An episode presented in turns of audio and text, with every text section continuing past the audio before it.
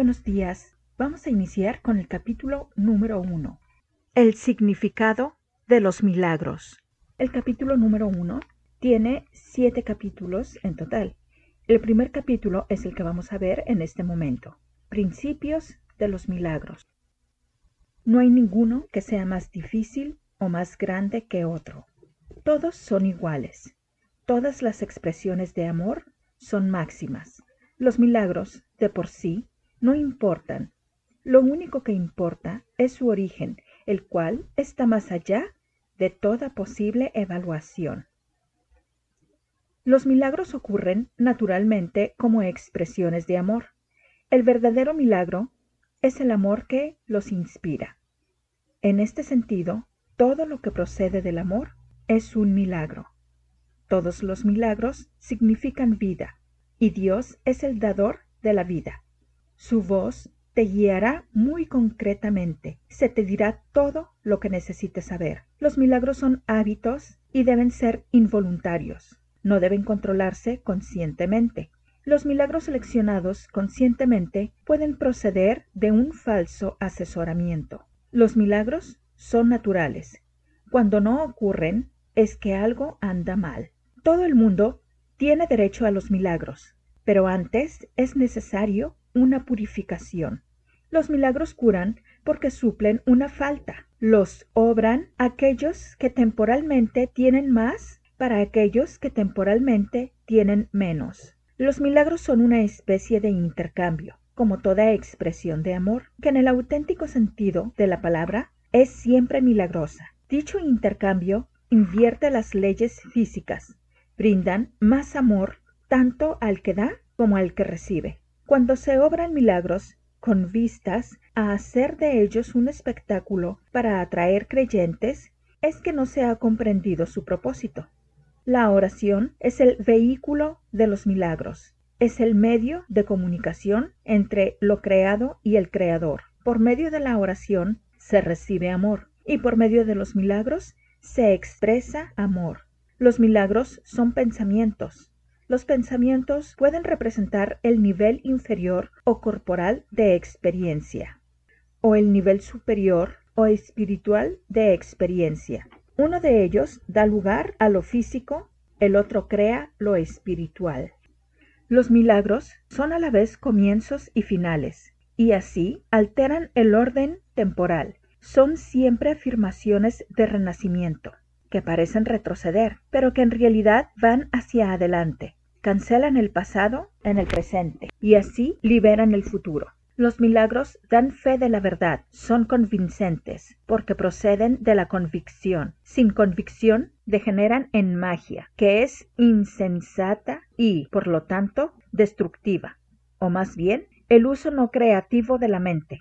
Todos los días deberían consagrarse a los milagros. El propósito del tiempo es que aprendas a usarlo de forma constructiva. El tiempo es, por lo tanto, un recurso de enseñanza y un medio para alcanzar un fin. El tiempo cesará cuando ya no sea útil para facilitar el aprendizaje. Los milagros son recursos de enseñanza para demostrar que dar es tan bienaventurado como recibir. Aumentan la fortaleza del que da y simultáneamente le dan fortaleza al que recibe. Los milagros trascienden el cuerpo. Son cambios súbitos al dominio de lo invisible, más allá del nivel corporal. Por eso es por lo que curan. El milagro es un servicio, es el máximo servicio que le puedes prestar a otro. Es una manera de amar al prójimo como a ti mismo, en el que reconoces simultáneamente tu propia valía y la de él. Los milagros hacen que las mentes sean una en Dios, se basan en la cooperación porque la filiación es la suma de todo lo que Dios creó. Los milagros reflejan, por lo tanto, las leyes de la eternidad, no las del tiempo. Los milagros despiertan nuevamente la conciencia de que el espíritu no es el cuerpo, es el altar de la verdad. Este reconocimiento es el que confiere al milagro su poder curativo. Los milagros son expresiones naturales de perdón. Por medio de los milagros aceptas el perdón de Dios al extendérselo a otros. Los milagros se asocian con el miedo debido únicamente a la creencia de que la oscuridad tiene la capacidad de ocultar. Crees lo que no puedes ver con los ojos del cuerpo no existente. Esta creencia te lleva a negar la visión espiritual. Los milagros reorganizan la percepción y colocan todos los niveles en su debida perspectiva. Esto cura, ya que toda enfermedad es el resultado de una confusión de niveles. Los milagros te capacitan para curar a los enfermos y resucitar a los muertos, porque tanto la enfermedad como la muerte son invenciones tuyas y por lo tanto las puedes abolir. Tú mismo eres un milagro capaz de crear a semejanza de tu Creador. Todo lo demás no es más que tu propia pesadilla y no existe. Solo las creaciones de luz son reales. Los milagros son parte de una cadena eslabonada de perdón, que una vez completa es la expiación. La expiación opera todo el tiempo y en todas las dimensiones del tiempo. Los milagros representan tu liberación del miedo. Expiar significa deshacer.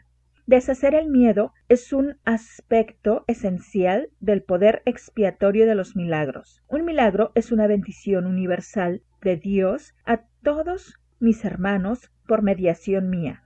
Perdonar es el privilegio de los perdonados. Los milagros son un modo de liberarse del miedo.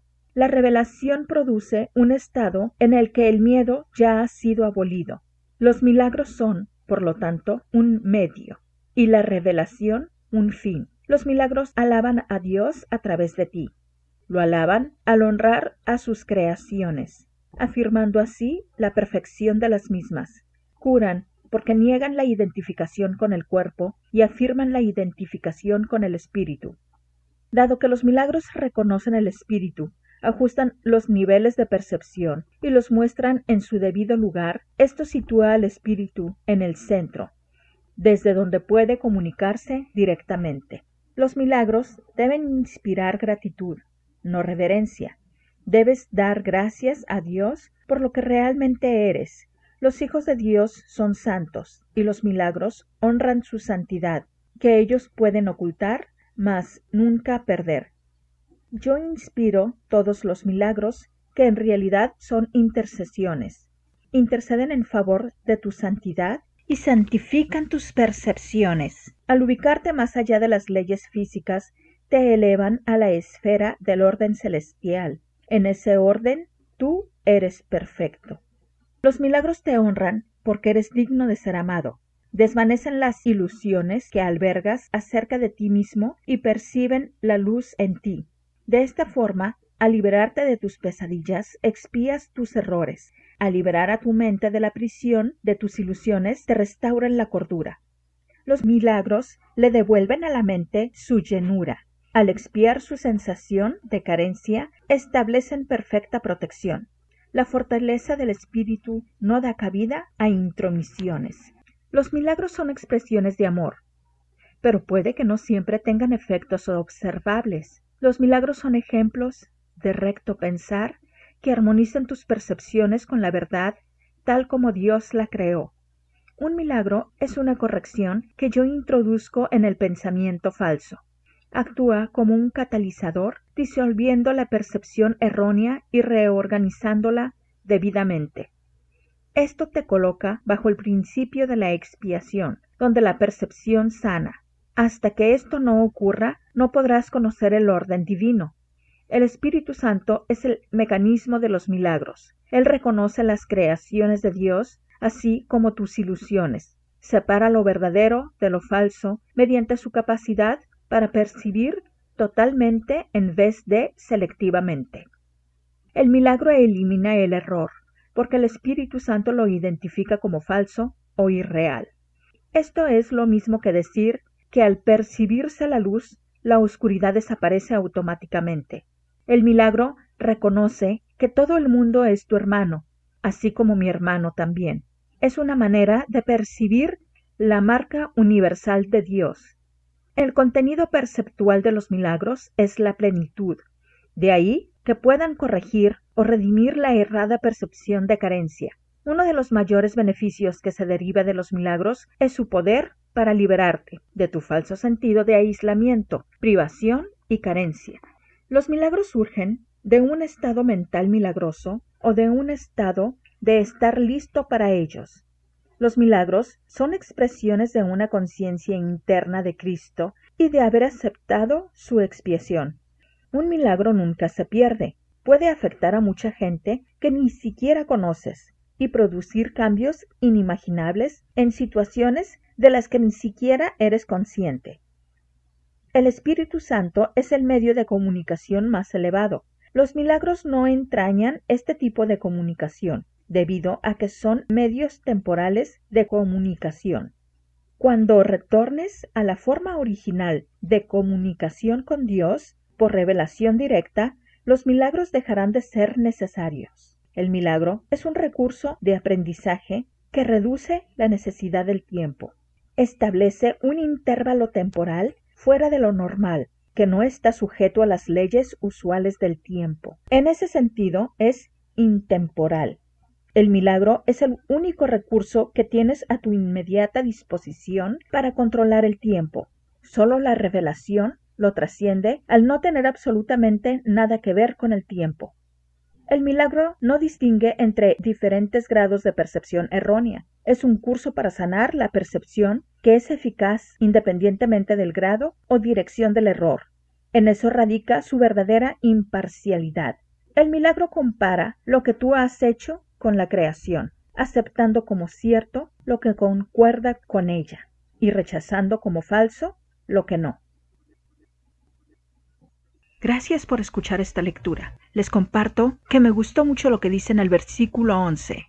La oración es el vehículo de los milagros, es el medio de comunicación entre lo creado y el creador. Por medio de la oración se recibe amor y por medio de los milagros se expresa amor. ¿Qué fue lo que más te llamó la atención a ti? Por favor, hazme tus comentarios y sigamos platicando.